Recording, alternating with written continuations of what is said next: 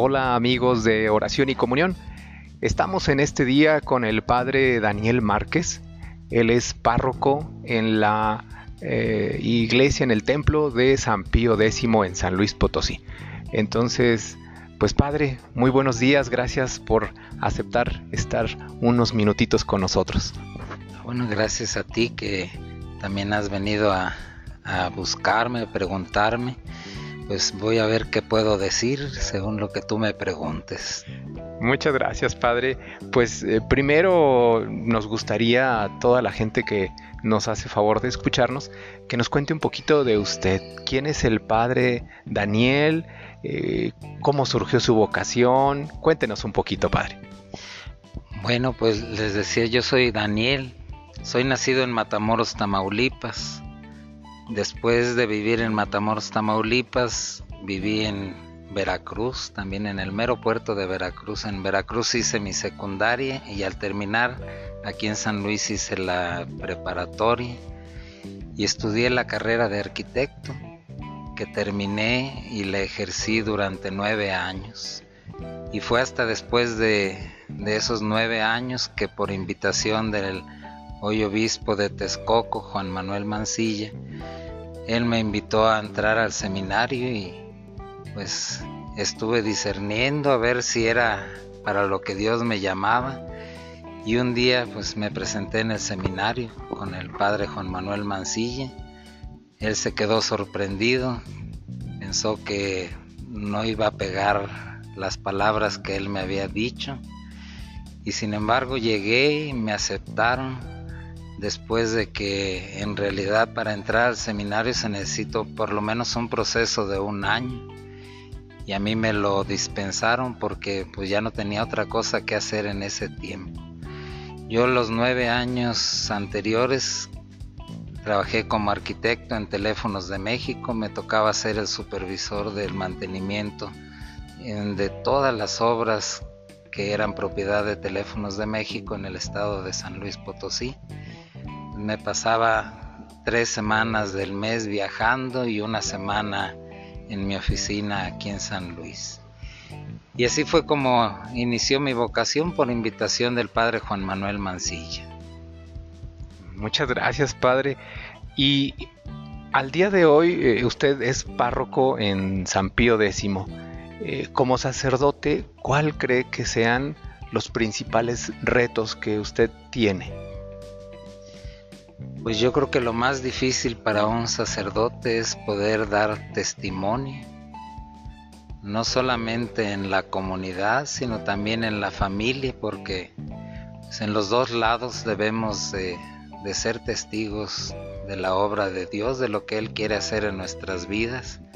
Entonces lo más difícil es portarnos y ser verdaderamente cristianos, ser verdaderamente seguidores de Jesucristo y ser también portadores de una buena noticia, sobre todo en tiempos tan difíciles como estamos viviendo y en que mucha gente se encuentra desanimada, pues nosotros estamos llamados a animarlos, a que ellos sigan adelante y a que se den cuenta de que pues no hay una tormenta que dure 100 años. Padre, muchas veces los laicos decimos, eh, eh, usted que está cerca de Dios, eh, ahí nos encomendamos a su oración, usted pídale a Dios que está cerquita. ¿Usted como, como sacerdote, como cristiano, como católico, tiene algún santo en especial? Bueno, yo mi santo de devoción es San Judas Tadeo y es él porque fue herencia de mi mamá. Mi mamá fue muy devota de San Judas Tadeo y ella pues me contaba historias de él y de cómo él amaba a Cristo y cómo eran familiares con Cristo. Y fue quien me transmitió esa devoción y hasta la fecha yo en mi casa tengo también mi imagen de San Judas Tadeo, pero también soy fan de San Benito. Perfecto, padre. Padre, eh, en esta época difícil de pandemia, eh, ¿qué le diría a toda esta gente, a todos los laicos que están en sus casas, eh, están respetando la cuarentena? Algunos que pues no, ¿verdad? Por razones de trabajo o por otra cuestión, ¿qué mensaje nos daría, nos regalaría?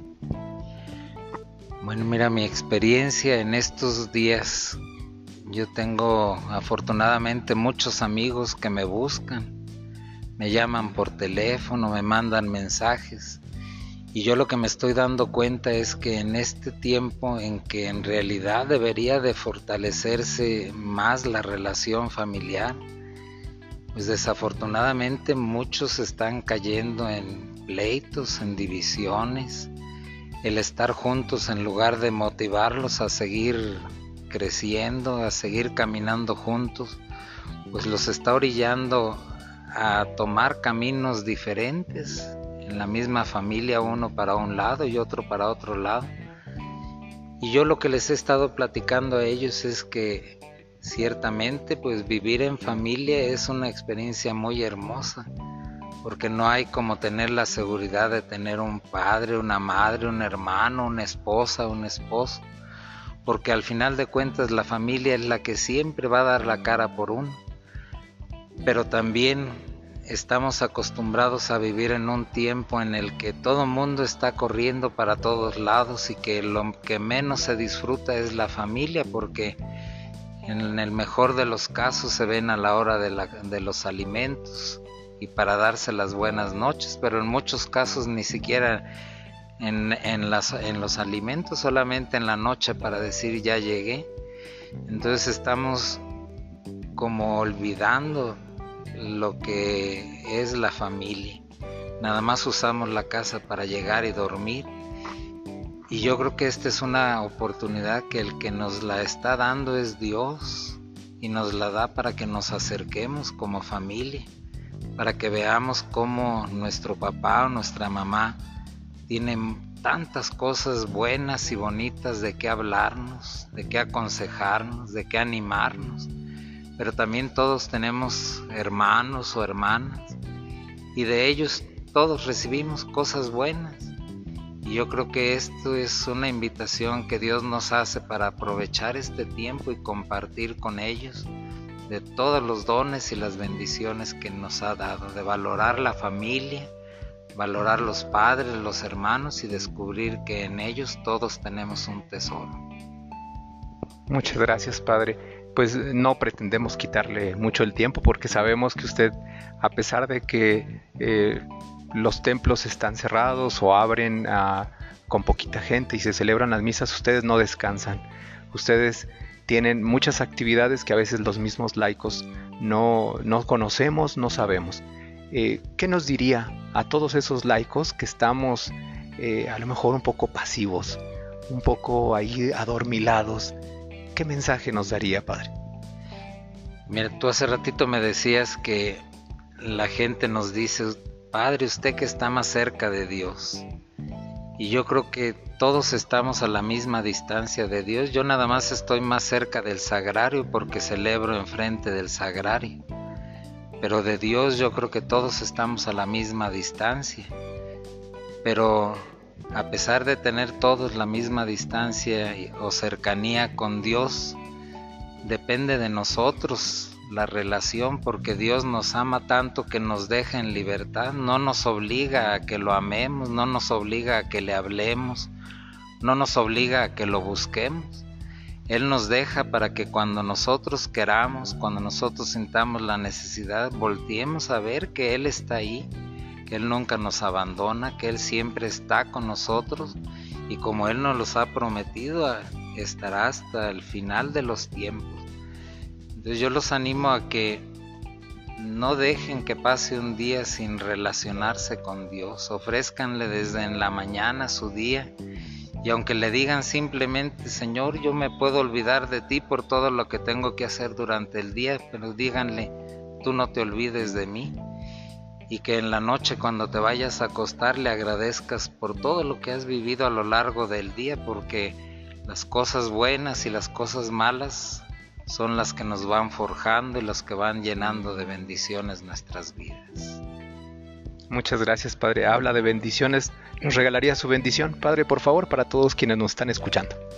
Claro, con mucho gusto. Y yo primero les pediría también que ustedes pidan por mí porque también los sacerdotes necesitamos oración, necesitamos de su cariño, de su aprecio, de su comprensión. Y yo creo que solamente creceremos en la medida en que ustedes pidan por nosotros.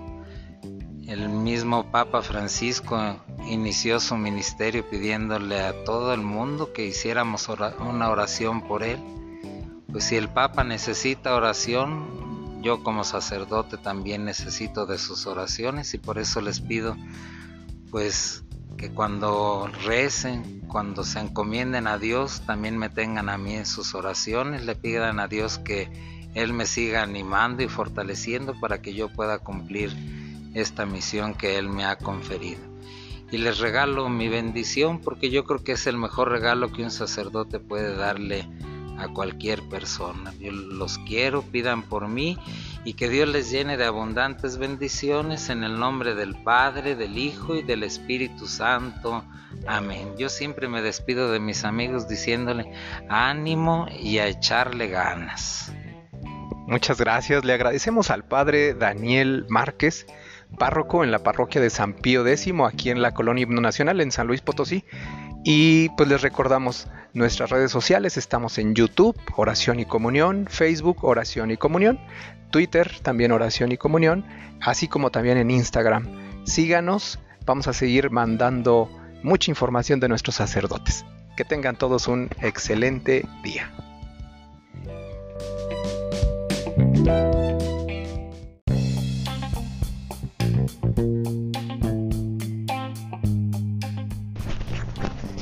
Hola amigas y amigos de Oración y Comunión a través de nuestra plataforma de Spotify. En esta ocasión estamos con el Padre Guillermo, el cual le agradecemos mucho el favor de, su atención y pues sobre todo que nos dedique un momentito dentro de sus ocupaciones porque sabemos que tiene múltiples. Y Padre, pues en esta tarde ya a punto de llover o lloviendo, eh, pues nos gustaría que, por favor se, se, presentara, ¿verdad? Hola, ¿qué tal a todos los que nos escuchan? Claro que sí, con mucho gusto. Yo soy el padre Luis Guillermo, como ya lo han dicho, Luis Guillermo Isaiza Goitia. Yo soy originario del municipio de Salinas de Hidalgo y pues actualmente estoy colaborando aquí, aquí desde el seminario, pero sobre todo soy el responsable de la dimensión de pastoral vocacional en nuestra diócesis de San Luis Potosí. Y, pues bueno, en esa tarea yo tengo apenas seis meses, bueno voy a ajustar un año porque de hecho el obispo me lo pidió desde que me ordenó diácono el 13 de junio, que ya va a ser casi un año. próximo 13 de junio cumpliré un año de diácono, desde ahí fue la encomienda. Y como sacerdote apenas del 22 de noviembre del año pasado, entonces seis meses de estar en este servicio con mucho gusto, con mucha alegría y sobre todo con mucha confianza en Dios, porque esto es obra de Él. Padre, y yo creo que la pregunta obligada, ¿qué se siente ser ordenado de, pasar de seminarista a sacerdote? ¿Qué se siente? Híjole, creo que es un paso trascendental porque a pesar de que duras mucho tiempo en el seminario, yo duré 12 años, yo hice desde el seminario menor 12 años formándome para llegar a ser sacerdote y bueno, de entrada reconoces siempre tu pequeñez, porque sabes que, quién es digno, Yo creo que nadie podemos decir que somos dignos, es un don, es una gracia de Dios inmerecida, que con mucho amor, mucha misericordia nos otorga, pone en nuestras manos limitadas, débiles, este encargo, esta tarea que siempre es difícil, complicada, pero también muy, muy, muy bonita. Y yo creo que algo que de lo que siempre voy a estar agradecido con Dios es de eso, de haberme compartido su sacerdocio, a pesar de mis muchas faltas, de mi indignidad, Dios me lo ha compartido y ese es un regalo pues que en sí en sí no se puede explicar, es una emoción muy grande, es renovar todos los días esa alegría de poder ser otro Cristo, de representar a Dios desde los sacramentos, desde el acompañamiento, desde la tarea pastoral, pero sobre todo ser sacerdote es algo que, yo siempre he dicho, si me volvieran a hacer, yo creo que volvería a ser sacerdote. No me arrepiento, tengo seis meses, a lo mejor es poquito, pero estos seis meses nunca he dicho, no, no me hubiera gustado ser sacerdote. Yo creo que al contrario, se va enriqueciendo, va creciendo y es una experiencia de amor, de misericordia de parte de Dios para conmigo. Así lo he vivido este tiempo. Padre, y por lo regular, eh, siempre un, seminarista que va a ser ordenado, pues obviamente tiene que acostarse en el suelo. Eso, eh, primero, ¿cuál es el signo y, cuál es el significado? Y segundo, ¿qué sintió el padre Guillermo en ese momento? Híjole, creo que es una experiencia, a pesar de que tengo poquito, que no se olvida. El significado es, es que nos postramos para que la iglesia haga oración por nosotros. Es pedir a los santos, se reza la letanía de los santos donde piden la oración para que nosotros pues nos, nos postramos, hay, hay, hay, una frase que dice, nos postramos conscientes de nuestra nada y nos levantamos siendo sacerdotes para siempre. Y es aprender a descubrir que la iglesia, los sacerdotes somos para la iglesia, no es un, regalo propio, un regalo para uno, es un regalo para la iglesia. Y es ahí donde descubrimos que la iglesia ahora pide a los santos por nosotros para que nosotros podamos ser sus sacerdotes, para levantarnos de ahí y servir, servir dentro de la vida de la iglesia.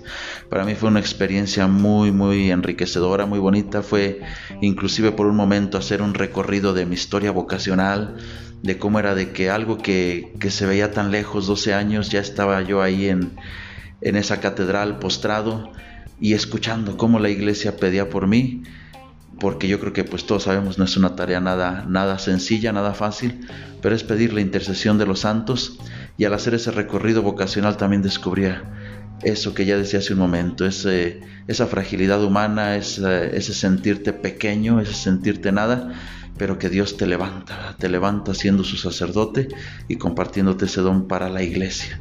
Yo creo que ese es el sentido, descubrir cómo la iglesia pide por sacerdotes para que estos puedan levantarse y servirles dentro de la vida de la iglesia.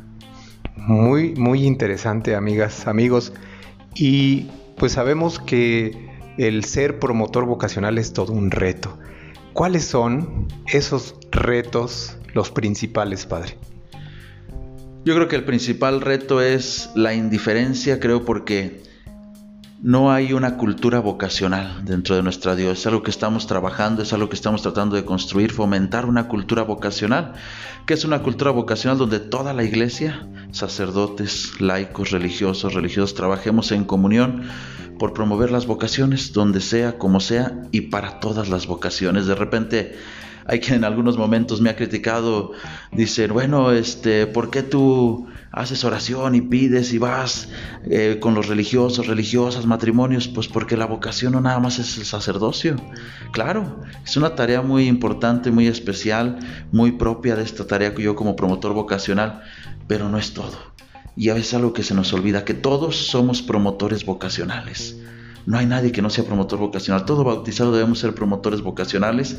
Es algo que se nos ha olvidado. Es una tarea que por muchos años ha quedado pendiente y que por muchos años nos hemos acostumbrado. Yo creo que es uno de los retos a cosechar. Y pocos hemos sembrado. Y entonces ahorita que se está acabando la cosecha, pues yo creo que es la gran tarea volver a sembrar, volver a sembrar la semilla vocacional y hoy con mucho más retos porque la juventud, que es a quien más va dirigido el mensaje vocacional, porque son los próximos a, tomar una opción vocacional, pues la juventud de repente hoy poco escucha, hoy poco se da la capacidad de hablar con Dios, de preguntarle a Él, porque Él es el, quien da, el que da la vocación y es Él a quien le tenemos que preguntar, Señor, ¿qué quieres de mí? Pero además nuestra disposición, que es otra de las tareas. Sabemos los tres elementos de la vocación, el llamado, la respuesta y la misión. El llamado está de Dios y siempre va a estar. Dios siempre está llamando, nunca va a dejar de llamar.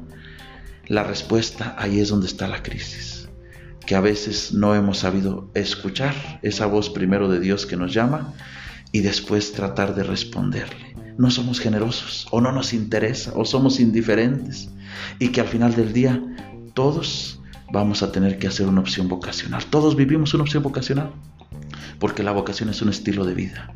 Entonces, no hay quien pueda decir yo no tengo vocación. Todos tenemos vocación.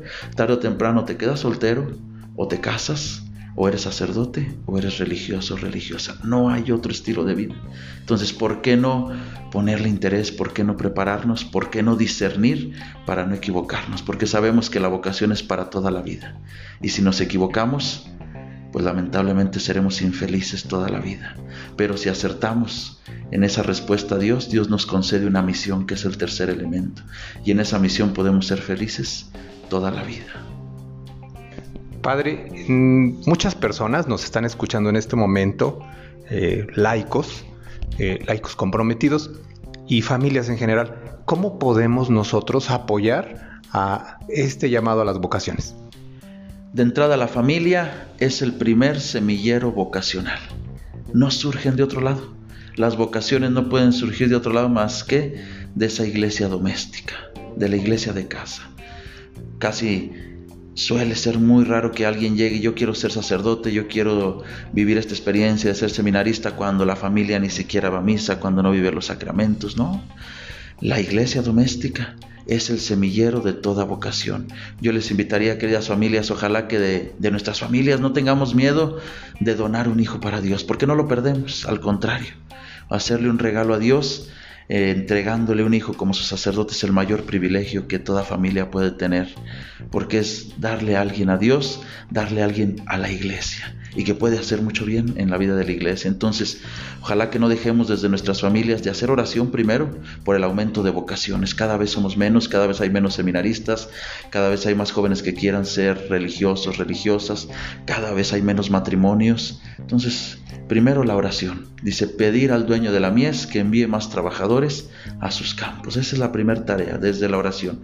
Segundo, si podemos apoyar a algún joven, a alguien de nuestra familia, motivarlo, pues bueno, hacerlo, invitarlo, motivarlo, llamarlo para que escuche la voz de Dios y pueda ser él una opción vocacional en su vida. Y tercero, pues no dejar también nuestra tarea de seguir educando en valores cristianos. Las familias son la fuente de esos valores cristianos. Está en ustedes, está en cada uno de nosotros el poder seguir discerniendo este, este llamado que Dios a todos nos hace, pero que es tarea de todos. El promotor vocacional no es queja, pero pues difícilmente pues son 117 parroquias, 17 decanatos.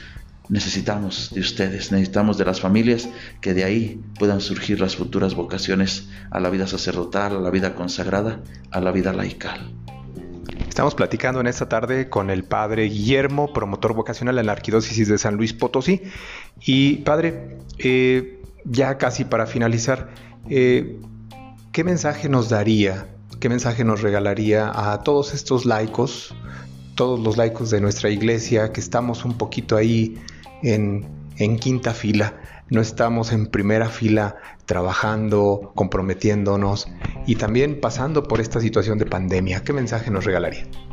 Bueno, primero que valoren, valoren mucho su tarea bautismal. De ahí surge todo, de nuestra tarea bautismal. Si nosotros nos reconocemos auténticamente bautizados, pertenecientes a una vida de la iglesia, tenemos que vivirlo plenamente, esforzarnos por dar más. No podemos ser conformistas, no podemos quedarnos solamente con decir, pues doy lo mínimo, con ir a misa. Yo creo que hoy más que nunca necesitamos laicos muy comprometidos y más en este momento difícil que está pasando nuestra iglesia, donde no hemos podido juntarnos, donde los grupos a lo mejor se empiezan a disolver, donde empieza a venir el tedio, donde empieza a venir la desesperanza. No nos dejemos vencer por eso nuestra tarea de bautizados es mucho mayor, es más grande. Empecemos ahorita en este momento desde nuestros hogares, desde ahí podemos hacer mucho, desde nuestra familia, desde hacer oración como familia. Recordemos aquello que nos decía el ahora santo San Juan Pablo II, la familia que reza unida permanece unida. No dejemos de hacer oración en nuestra familia y cuando Dios nos dé la gracia, la licencia de poder abrir nuevamente los templos, de retomar la tarea pastoral en las parroquias, comprometámonos. Que esta experiencia nos sirva sobre todo para un compromiso más fuerte, para un compromiso más grande en nuestra iglesia. Es ahí la gran tarea y es el mensaje que yo les quisiera dar. No dejemos de ser la iglesia doméstica, no dejemos de vivir esta fe que nosotros ya tenemos desde nuestra familia y que eso nos impulse a que ahorita que no tenemos, el día que lo tengamos lo valoremos más y podamos comprometernos aún más para llevar un mensaje de amor, de salvación, de misericordia que ya nosotros hemos experimentado y que ahora nos toca con alegría compartir la alegría del Evangelio. Tenemos que seguir siendo esa iglesia en salida que tanto el Papa Francisco también nos sigue invitando. Padre, pues ya para finalizar, a todas las personas que nos están escuchando si nos hace favor de regalarnos su bendición. Claro que sí, con mucho gusto. Agradezco también este espacio, este momento. Agradezco a Dios que me permite llegar hasta cada uno de ustedes, a sus hogares, a sus familias. Y pues con mucho gusto les imparto mi bendición. La bendición de Dios Todopoderoso, Padre, Hijo y Espíritu Santo descienda sobre ustedes, sobre sus familias y les acompañe siempre. Amén. Le agradecemos su tiempo al Padre Guillermo, promotor vocacional en la Arquidiócesis de San Luis Potosí y a todos ustedes que nos están escuchando, pues les recordamos nuestras plataformas. En Spotify estamos ahí como Oración y Comunión. En Facebook, Oración y Comunión. En YouTube, Oración y Comunión. En Instagram, Oración y Comunión. Muchas gracias nuevamente, Padre. Muchas gracias a todos y que Dios les bendiga.